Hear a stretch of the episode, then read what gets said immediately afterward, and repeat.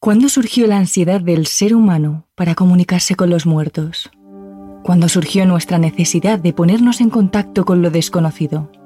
Los historiadores dicen que ya en el antiguo Egipto había mecanismos, tablas, para intentar hablar con el más allá, y personas que decían poder hablar con los fallecidos. Los sistemas han ido evolucionando a lo largo de la historia, pero ninguno de ellos ha dado tanto que hablar como la tabla Ouija. Terrores nocturnos con Emma Entrena y Silvia Ortiz.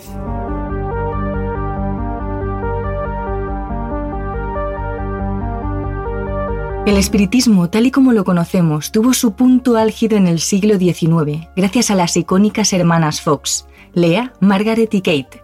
Todo sucedió alrededor de 1848, cuando las hermanas Fox eran tan solo unas niñas que vivían en una espaciosa casa de Hydesville, en California. Pero una noche, algo no las dejó dormir. Primero oían ruidos, como pasos en la despensa o en las escaleras luego golpes en las puertas y finalmente voces. La noche siguiente se dio el mismo fenómeno, así que las niñas intentaron comunicarse con el ente. Ellas daban palmadas y le pidieron a este que repitiera sus ruidos. Finalmente, tras varios días, idearon un sistema, tres golpes para sí y uno para no. Después lo perfilaron ellas recitaban el alfabeto y el espíritu las paraba en la letra adecuada. Así los entes del más allá las indicaron que debían ejercer de mediums por el mundo entero, ayudando a la gente a comunicarse con sus fallecidos.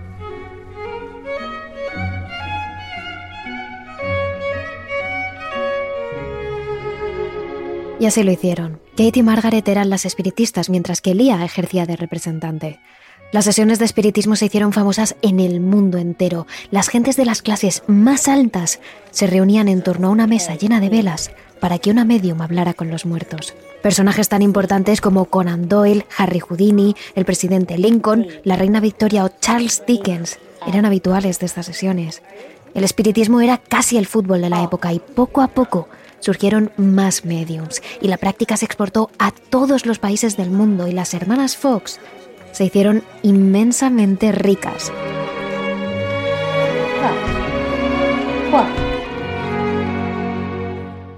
Hasta que se demostró que todo era una farsa. En 1888, las hermanas confesaron que ellas mismas provocaban los ruidos que se producían durante las sesiones, con poleas, cables, pequeños artefactos e incluso haciendo crujir sus propios huesos. Y finalmente, las impostoras murieron en la más absoluta miseria, pero dejaron un legado, el espiritismo y un caso sin resolver. Antes de que las hermanas comenzaran a ganar dinero, siendo tan solo unas niñas en su casita de Hydesville, llegaron a hablar con un espíritu que dijo llamarse Charles Bell Ross, que les explicó que había sido el antiguo dueño de la casa, que había sido asesinado y que aquella persona que le había matado había escondido su cuerpo en una de las paredes del desván, concretamente detrás del horno de la calefacción. Obviamente nadie le dio importancia a las palabras de estas niñas, pero en 1904 los nuevos dueños de la casa realizaron reformas y hallaron el cadáver de un hombre justamente emparedado en el desván. Los investigadores demostraron que se trataba de Charles, el antiguo dueño de la casa. Pero cuando esto se demostró, las hermanas Fox ya habían fallecido no pudieran disfrutar de la gloria de aquel que quizás fuera su único caso real.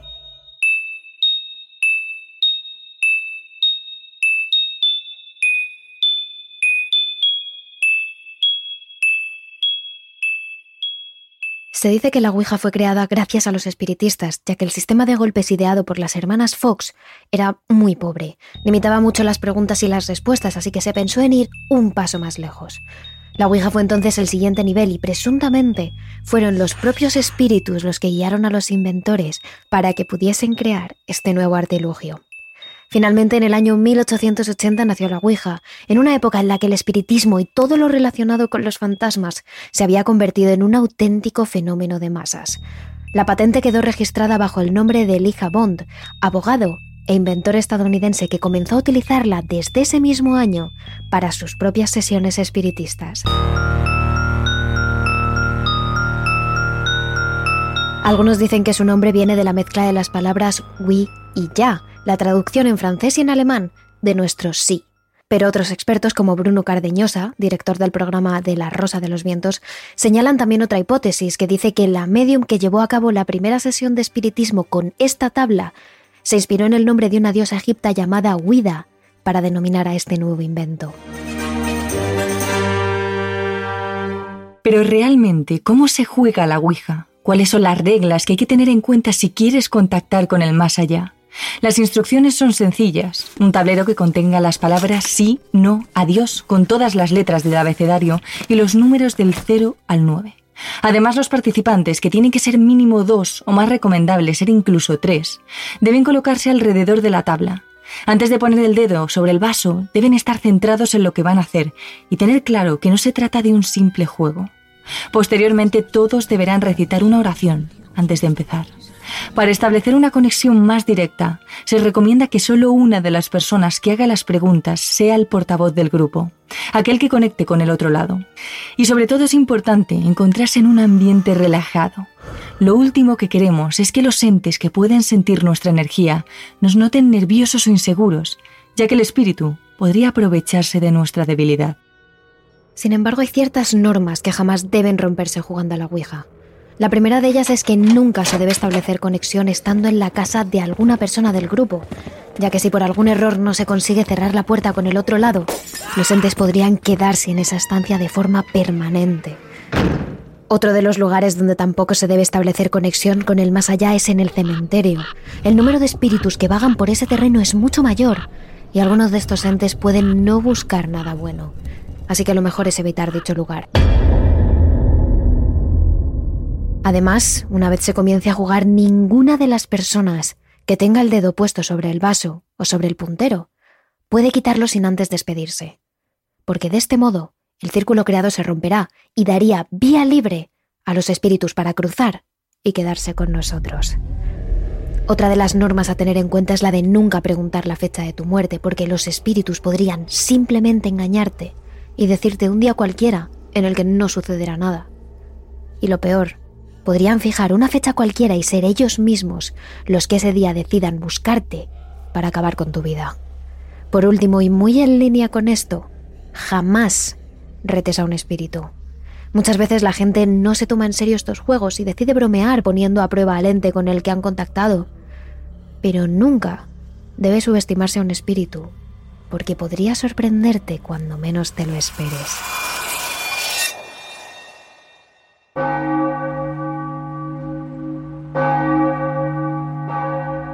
Erika era una chica que ahora tiene 24 años. Es una muchacha creyente, refugiada en la iglesia y temerosa de los supuestos juegos en los que puedes comunicarte con los muertos. Pero eso, eso es ahora. Hace unos años era una auténtica fanática de la Ouija. Realmente ella no recuerda quién fue la persona que tuvo la idea de jugar a la Ouija, ni cómo surgió, Solo se acuerda que un día, cuando salió del instituto con su grupo de amigas, decidieron que sería una buena idea comprar una tabla e intentar entablar una conversación con los muertos. Todas fueron a casa de una de ellas, se sentaron en el suelo con las piernas cruzadas, bajaron todas las persianas y colocaron los dedos sobre el puntero. Las chicas se reían, gastaban bromas y hacían preguntas que podríamos considerar inocentes. ¿Qué carrera estudiaban? ¿Si se iban a casar? ¿Si les iría bien con sus parejas? Lo consideraban simplemente un juego. Y poco a poco, el juego pasó a convertirse en costumbre. Cada vez que salían del colegio iban a casa de alguna de ellas para sentarse alrededor de la Ouija. Aunque muchas personas entre sus familias y amigos las decían que pararan, ellas simplemente pensaban que no eran lo suficientemente valientes para jugar y seguían adelante. Después de meses jugando con la tabla, poco a poco, se fueron volviendo más atrevidas y comenzaron a hacer preguntas, que nunca se debería hacer ante una Ouija, como cuál iba a ser la fecha de su muerte. Todo era un inocente juego, hasta que dejó de serlo, hasta que una sesión lo cambió todo. Y, yo le dije, si hay alguien aquí realmente, denos una señal. Y en ese instante las persianas empezaron a mover, se, se escuchó mucho ruido y en ese momento nosotros nos dimos cuenta que no era un juego. Fue en ese momento cuando se dieron cuenta de que realmente al otro lado había alguien contestando a sus preguntas, cuando se dieron cuenta de que habían abierto una puerta al más allá. Pero eso no las detuvo. Al contrario, las niñas, tal y como lo cuenta Erika, se volvieron cada vez más adictas, como si la Ouija las absorbiera. No eran capaces de dejar de jugar cada tarde, no podían hacer otra cosa que jugar con esta tabla. Y la tabla las contestaba, con golpes, con ruidos, con caídas de objetos, pero las chicas nunca lo interpretaron como algo malo, sino como una simple señal. Y así, jugando, pasaron los años. Hasta que un día decidieron ir más allá y preguntarle a la Ouija si podrían hablar con una persona en concreto, con el familiar de una de las jóvenes que había fallecido hacía muy poco tiempo. Y por supuesto al principio todo fue bien. Lo que fuera que hubiera al otro lado, contestaban las chicas con dulzura y con amabilidad, como si realmente se preocupara por ellas. Hasta que un día, una de las jóvenes se dio cuenta de que algo no cuadraba. La respuesta que daba a las preguntas que le hacía no eran coherentes o eran directamente falsas. Así que esta chica comenzó a sospechar y quiso saber quién era realmente el espíritu que había estado hablando con ellas. Y esto es lo que cuenta Erika que pasó. Pero al pasar del tiempo, una amiga empezó a darse cuenta que, que esa no era la persona que ella, que ella conocía, porque hacía preguntas y, y a veces las preguntas no eran contestadas con lo que realmente pasó. Y hubo una vez que le preguntamos que quién era realmente y nos dijo que era Satanás. El mismísimo Satanás, las jóvenes no supieron si ese ente que había estado jugando con ellas era el propio Lucifer o solo un espíritu que estaba tratando de asustarlas. Pero fue en ese momento en el que se dieron cuenta de que habían estado jugando con fuego, habían estado hablando con un espíritu maligno sin ningún tipo de protección ni de cuidado. Y decidieron dejarlo, tiraron la tabla, no volvieron a jugar, ni siquiera hablar de ello. Pero el espíritu no quiso dejarlas a ellas. Ese malvado ente se pegó a la espalda de Erika, y la siguió hasta su propia casa, y allí comenzaron a pasar cosas absolutamente inexplicables. Desde ese momento, Erika sentía como algo la perseguía, la observaba mientras caminaba por los pasillos de su pequeño apartamento. Sentía su mirada, oía sus pasos, a veces sentía incluso su respiración en la nuca. Cuando menos se lo esperaba, las luces de su habitación se apagaban con un chasquido y la lámpara de su mesilla de noche caía al suelo con un estruendo. Erika nunca logró ver a ese ente, pero le sentía. Porque a veces siento que hay, alguien al lado de mí o que alguien me está tocando o que alguien me, me quiere me quiere tapar la boca para que no pueda respirar. Y son en esos momentos que realmente yo quisiera ver hacerle caso a las personas que me decían que no jugara. A día de hoy, Erika se ha refugiado en la religión para evitar a ese ente maligno dice que cada vez que se siente observada o atacada por ese ser, reza durante horas. Sin embargo, a día de hoy, años después de haber tirado la Ouija, sigue sin haberse recuperado. Aún no puede estar sola en su casa y, por supuesto, no puede dormir sola. Todavía no ha sido capaz de desprenderse de ese ente, al que lleva colgado del cuello. De hecho, Erika solo cuenta su historia, para poder dejar un mensaje a todos aquellos que piensen seriamente en jugar a la Ouija. Pero para los que quieran realmente jugar esto, yo, yo no se los recomiendo. No se los recomiendo porque no, no sale nada bueno de ello. Es algo, bueno, a mí hasta la fecha me ha perseguido. Poco a poco me estoy, me estoy mejorando, pero yo no sé cuándo realmente me voy a poder deshacer de esto. Nada bueno viene de esto, nada.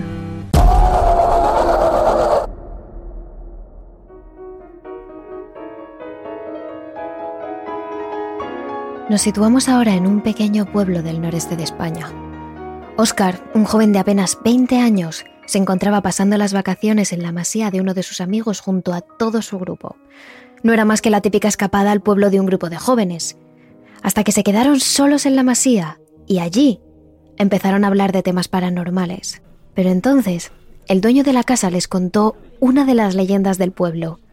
Allí había una casa en la que habían muerto varias personas de una manera terrible y sobre la que corrían muchas historias, en la que mucha gente del pueblo había vivido experiencias paranormales. La sorpresa hizo mediante a los jóvenes que, valientes, en medio de una sofocante tarde de verano, decidieron acercarse a esa casa. Era un inmenso chalet de dos plantas, todo tapiado y con la puerta cerrada. Hicieron varios intentos de abrirla, pero fue imposible, así que decidieron recorrer un poco la zona. La casa tenía dos pisos, la pintura tenía desconchones y en la parte de atrás un par de columpios se balanceaban ligeramente. Los jóvenes pensaron en marcharse sin más, pero uno de ellos decidió intentar abrir la puerta una última vez. Y sin motivo, de repente, la puerta se abrió. Antes había sido completamente imposible de abrir y ahora se había abierto simplemente con un crujido, como si alguien les invitara a entrar. Los chicos pasaron y entornaron la puerta con cuidado. La casa estaba tal y como la habían dejado sus antiguos dueños, con los muebles bañados en una fina capa de polvo. Fue entonces cuando a Oscar se le ocurrió la idea. ¿Y si hacemos una ouija?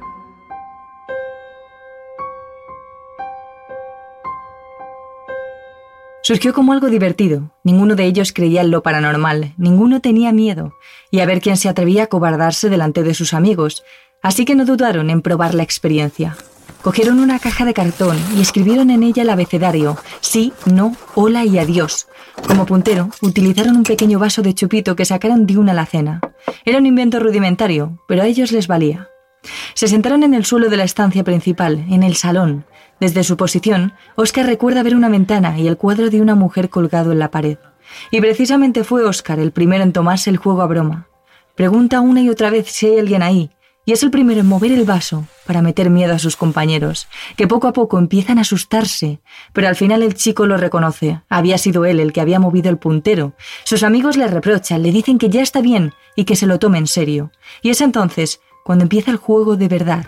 Y esto es lo que cuenta Oscar que pasó. Todos pusimos el dedo en el chupito otra vez. Dijimos, ¿hay alguien aquí? Si hay alguien aquí que, que, que mueva el vaso, no sé qué. Y bueno, se movió. Claro, ahí yo no lo había movido. Y miré, enfrente mío estaba un, un amigo, tampoco lo había movido, porque se le veía en la cara, estaba blanco. No habíamos sido nadie. Esta vez, el vaso se había movido solo. Aún así, los chicos se acusaron entre ellos, diciendo que habían sido unos u otros, intentando asustar a los demás. Pero esta vez, Oscar sabía que no había sido ninguno de ellos, así que fue él el que se lanzó a hacer preguntas para demostrarles que allí con ellos había algo más, algo sobrenatural. Empecé a hacer preguntas. Si alguien aquí, que vaya al sí. Con rapidez, al minuto, nadie se lo esperaba, y los dedos se nos fueron rápidamente con, con el vaso al sí. Ahí nos quedamos todos de piedra, empezó a haber un frío increíble. Y fue algo que, que- que la sensación rarísima, como si hubiera alguien detrás tuyo todo el rato, como si te estuvieran mirando, no sé. Una sensación de miedo y extrañeza comenzó a apoderarse de los jóvenes. Aunque las tardes de verano son largas en España, la noche había empezado a caer, pero aquel frío no era normal, como tampoco lo era que sin nada de viento los columpios se hubieran empezado a mover de arriba abajo, chirriando sobre los gozones. Tampoco lo era que la puerta de la entrada hubiera empezado a abrirse y a cerrarse, golpeando sobre los marcos, sin ningún tipo de corriente. Los chavales asustados decidieron encender las linternas de su móvil para iluminar bien la sala y la improvisada ouija. Allí no había nadie. Estaban completamente solos. Con algo más de luz y tras varios minutos, comenzaron a calmarse y a pensar que simplemente se habían sugestionado. Así que uno de los jóvenes se envalentonó de nuevo y a través de la ouija le hizo al ente una de las preguntas más peligrosas que se pueden hacer. Cuando murió, al ente no debió de gustarle, porque les contestó de forma violenta. Empieza a ir de un lado a otro, de un lado a otro. Y eso nosotros no sabíamos qué era en aquel momento, no, no teníamos ni idea, de un lado a otro. Nos mirábamos, decimos parar ya, parar ya, parar ya, parar ya, entre nosotros, parar a hacer esto, parar a hacer esto. De repente vino un aire y cerró la puerta, pero, pero fue un portazo que, que nos quedemos todos quietos. Fue entonces cuando sus móviles emitieron un pitido. Todos ellos se estaban quedando sin batería. Era imposible. Solo llevaban allí un rato y habían entrado con los móviles completamente cargados. Pero estaba pasando. Los jóvenes ya no pensaron en nada más. Se levantaron dejando allí la tabla e intentaron salir. Querían irse antes de que terminara de anochecer, pero al intentar abrir la puerta, se dieron cuenta de que se había trancado. Era imposible. Por más que lo intentaran, no podían salir. Intentamos abrir la puerta y no se podía, no se podía. Y cada vez nos angustiábamos más, nos angustiábamos más. Y estábamos en, en- ese cuarto, en el, en el salón. Era como si alguien hubiera estuviera ahí y, nos estuviera mirando y no quería que, saliéramos. Me giro, me dio por girarme a mirar la ventana donde estaba sentado enfrente y de repente veo una persona afuera. O sea, veo un... O sea, no, no tal cual la cara, un poco, blanco, una persona muy blanca, la silueta casi como asomada. El miedo cundió entre los jóvenes al ver esa figura mirándolos desde la ventana. Gritan, corren hacia la puerta, empiezan a darle patadas, solo piensan en salir de allí. Pero Oscar había visto las suficientes películas de miedo como para saber que si se iban sin el permiso del espíritu con el que habían contactado, les perseguiría allí donde fueran. Y eso fue lo que les dijo a sus amigos. No podían permitir que el espíritu fuera tras ellos, así que tras varios minutos intentando convencerlos, todos, con el miedo en el cuerpo y una enorme sensación de angustia, colocaron el vaso sobre el cartón y volvieron a sentarse alrededor de la Ouija. Tenían que acabar el juego. Todos casi llorando, pusimos el, el dedo en el vaso de chupito. Dijimos, nos podemos ir, por favor, nos podemos ir. Y nadie contestaba. Nos podemos ir, por favor, nos podemos ir. Seguía sin contestar nadie. Y a la media hora coge y de repente el vaso sale volando, pero es que es rapidísimo hacia el sí. Hacia, o sea, es que fue como algo que, que, o sea, en plan, no nos llegó el dedo, o sea, sí, y vimos como el vaso iba solo y se paraba, o sea, iba tan rápido que si lo hubiéramos tirado nosotros con los dedos, se hubiera ido más para allá. Y se paró en el sí. No esperaron más instrucciones y corrieron hacia la puerta, que ahora, para su sorpresa, estaba perfectamente abierta. Los jóvenes salieron corriendo de allí y se alejaron para siempre. Nunca más volverían a esa casa. De hecho, Oscar cree que la ouija que ellos hicieron podría seguir allí, esperando a los siguientes incautos que se atrevieran a jugar. Y hablamos ahora del caso de Fátima Espinoza, una joven que jamás había jugado la ouija. Nunca le habían atraído ese tipo de temas, tanto su familia como ella eran muy religiosos y no veían con buenos ojos manchar su imagen jugando a ciertas cosas que no podían traer nada bueno, como es el caso de la Ouija. Sin embargo, en secundaria, Fátima era una adolescente que solo pensaba en divertirse y pasarlo bien con sus amigos. Un día, estando en casa de su mejor amiga, esta le propuso un juego diferente y Fátima, curiosa, aceptó. Fue entonces cuando su compañera saltó de la cama, abrió su armario y sacó de dentro una tabla de Ouija. La protagonista de esta historia apenas sabía cómo se jugaba esto, conocía poco del tema. Alguna vez había escuchado alguna que otra historia sobre jugar a la Ouija, pero desconocía las reglas, así que su amiga no tardó en explicar cómo funcionaba aquello. De esta manera lo cuenta en uno de sus vídeos subidos a su canal de YouTube, en el que Fátima Espinoza habla de su experiencia con la Ouija. Ella me dice cómo vamos a jugar, cómo tenemos que poner las manos y qué se tiene que hacer antes de empezar. Entonces me dice, primero tenemos que pedirle permiso a las pues a los espíritus o a la Ouija o no sé qué le pedimos permiso, pero le teníamos que pedir permiso y le preguntamos, ¿podemos jugar? Eh, poniendo las manos sobre el triangulito que, tiene esa cosa con la que se mueve. Y cuando nosotros hicimos esa pregunta, directamente se fue al sí. Y yo, yo le dije a mi amiga, deja de estar moviendo esto. Y ella me dijo, es que yo no lo moví. El corazón de Fátima se aceleró. Jamás había visto algo como aquello. No podía creer que aquel vaso se hubiese movido con tanta fuerza y tan directamente hacia el sí. Así que antes de seguir jugando, miró debajo de la tabla y comenzó a palpar la base de esta para ver si había algún mecanismo, ya sea con imanes o cualquier otra cosa que hubiese movido el cilindro de cristal. Sin embargo, por más que lo buscó, allí no había nada. Fue en ese momento cuando Fátima supo que tanto su amiga como ella estaban jugando algo muy serio. Ambas decidieron comenzar a hacer preguntas. Al principio eran preguntas insignificantes, pero poco después las niñas decidieron preguntar a los espíritus por temas más personales. En unas semanas Fátima se iría a vivir con su madre a Nueva York, y cuando preguntó a la Ouija si de verdad esto iba a ocurrir, la tabla escribió lo siguiente. Sí, nos iremos todos juntos a Nueva York. A lo que Fátima respondió. Disculpa, ¿quién es? ¿Nosotros o yo nada más? Porque pues que alguien del más allá o quién sabe qué, qué demonios te esté diciendo que ellos también se van a ir contigo yo ahí ya fue cuando yo ya me empecé a poner un poquito asustada y, mal porque realmente eso te domina muy fácil y luego si eres muy miedoso como yo, pues sí, sí te atrapa. Sin embargo, la cosa no acabó aquí.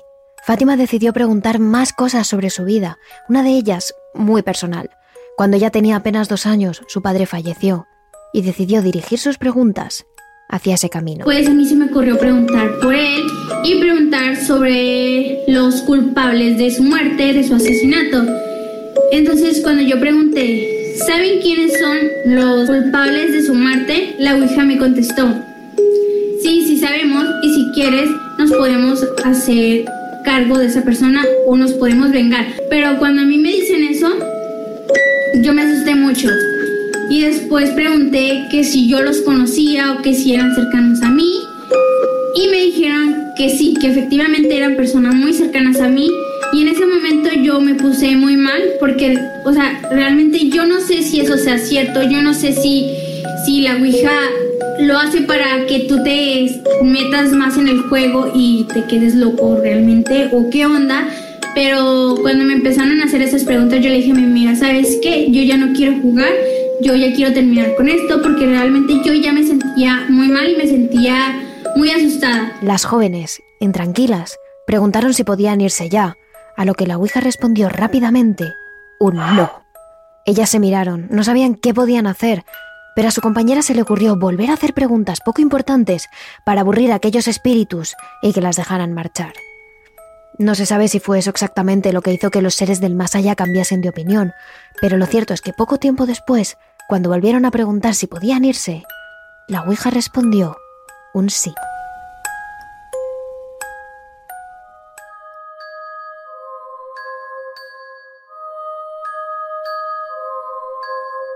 Otra de las experiencias que queremos destacar es la ocurrida a una pareja puertorriqueña de unos cinco años atrás, conocidos en su canal de YouTube como la familia López. Anteriormente, él ya había jugado a la Ouija con sus amigos en un cementerio. Sin embargo, no ocurrió absolutamente nada, ni consiguieron contactar con nadie, porque desde el primer momento ninguno de ellos se lo tomó en serio. Los allí presentes ponían el dedo sobre el vaso entre risas, se gastaban bromas los unos a los otros y no prestaban atención al tablero. Tiempo después, cuando la pareja se conoció, él le contó la experiencia fallida ocurrida en el cementerio, y a raíz de ello, la chica respondió que ella no creía en nada relacionado con el mundo espiritual, y menos aún en la Ouija. Él insistió en que la Ouija era algo real y muy serio, que sirve como puerta para contactar con el más allá. Fue entonces cuando la joven incitó a su pareja a comprar un tablero para jugar juntos y ver si aquello que afirmaba una y otra vez su chico era cierto. Un día mientras estaban comprando, se pararon delante de un escaparate donde les llamó la atención un único objeto.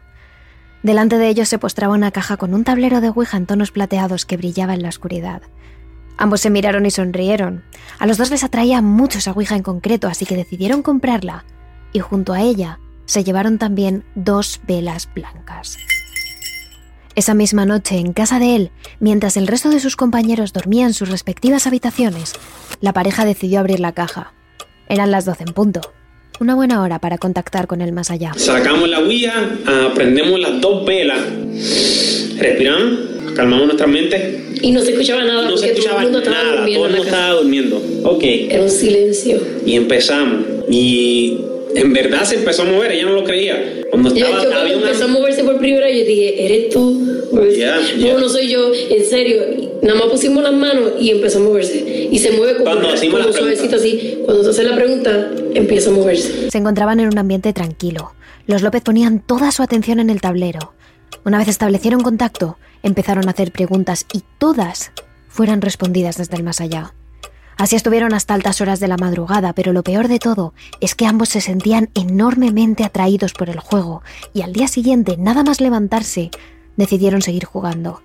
La pareja reconoce que sentía miedo, pero a la vez algo les decía que debían volver a establecer contacto con el otro lado. Cuando uno juega la Ouija, ¿qué es lo que está pasando? Está, abriendo un portal. Donde juegues la Ouija, está abriendo un portal al más allá. Y a veces abre un portal que de verdad no quisieras abrir. Y que de verdad no sabes cómo cerrarlo. Y de verdad es muy peligroso. Bueno, pasaron los días. Empezamos a escuchar cosas en la casa. Empezamos a escuchar pasos. La familia López sentía que no estaba sola. En esa casa, además de vivir ellos dos junto a su perro, había alguien más que les seguía por los pasillos, les acompañaba a las habitaciones y les observaba mientras dormían. Recuerdo una vez que estaba en el cuarto con ella y mi perro Lucas estaba con nosotros. No había nadie en la casa. Solamente ellos estaban en el cuarto como, qué sé yo, qué estaban haciendo con algo, qué sé yo. Y estaban como jugando con el perro también. Y de momento, desde el pasillo, empezamos a escuchar pasos. Le estoy diciendo pasos como si fuese de humano, de que se escucha tan y tan claro. Y hasta mi perro lo escuchó. Y mi perro mira para el, para el pasillo y empieza a ladrar, empieza a ladrar y a ladrar, pero así como que con miedo, sí. Y yo no sé si ustedes saben que han dicho que los animales, los perros, los gatos, pueden ver cosas que nuestros ojos físicos no pueden ver. Dicen, Pueden sentir cosas. ellos tienen sentido, sus sentidos están como más alterados que nosotros, ellos pueden sentir las cosas más que nosotros.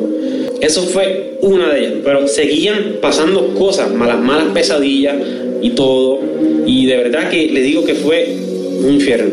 A partir de ese momento la situación comenzó a cambiar. La pareja estaba en tensión continuamente y eso les hacía dormir mal. Además, tanto él como ella empezaron a tener fuertes pesadillas que les hacían despertar llorando entre gritos. Desesperados, decidieron buscar información para ver cómo podían deshacerse de aquel ser que estaba con ellos. Encontraron que varias páginas web hablaban de tirar o incluso quemar el tablero de Ouija para poder así acabar con las presencias. Así que decidieron hacerlo. Pues él me insistió que teníamos que, tú me insististe que teníamos que votarla. Y Yo yo, sé que la votamos, pero no ya tenía miedo, ya estaban pasando cosas, pero tenía como un attach a la Ouija, no quería votarla. Como que me daba una curiosidad y una cosa. Ya me estaba pegando a ella. Y yo me acuerdo que, no- que nos la llevamos en el carro, más arriba, para allá, para el monte, ¿no te acuerdas? Ya, ya me recuerdo. Y nos fuimos en el carro con la Ouija y me obligaste a tirarla por la ventana. La tiramos. Y yo creo que después, al otro día, subimos y ya no estaba. Pero a pesar de haberse deshecho de aquel tablero, los López jamás volvieron a recobrar la normalidad en aquella casa. Sin embargo, hay algo que aprendieron después de vivir aquella experiencia, y es que nadie debería jugar nunca a la Ouija, porque jamás saben con quién van a contactar del más allá. Y de verdad que no lo recomiendo. Tomen nuestra palabra, no lo hagan. Es un juego peligroso que no saben con lo que se están metiendo. Por favor, recomiendo que no toquen la Ouija. El mundo espiritual definitivamente es muy, muy real. Mi opinión es más, el mundo espiritual es más real que el mundo físico.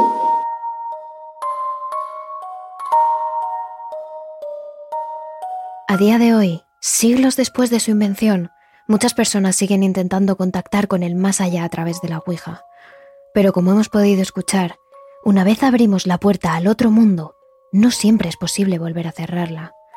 Y quizás es por ello que la mayoría de personas que han hecho la Ouija alguna vez cuentan que después algo paranormal, algo desconocido, se quedó pegado a ellos, que a partir de ese momento empezaron a vivir ataques paranormales. Todos presenciaron extraños sucesos inexplicables. La mayoría afirma que después de aquello siente que no está solo, que siempre va a haber alguien que le siga allá donde vaya.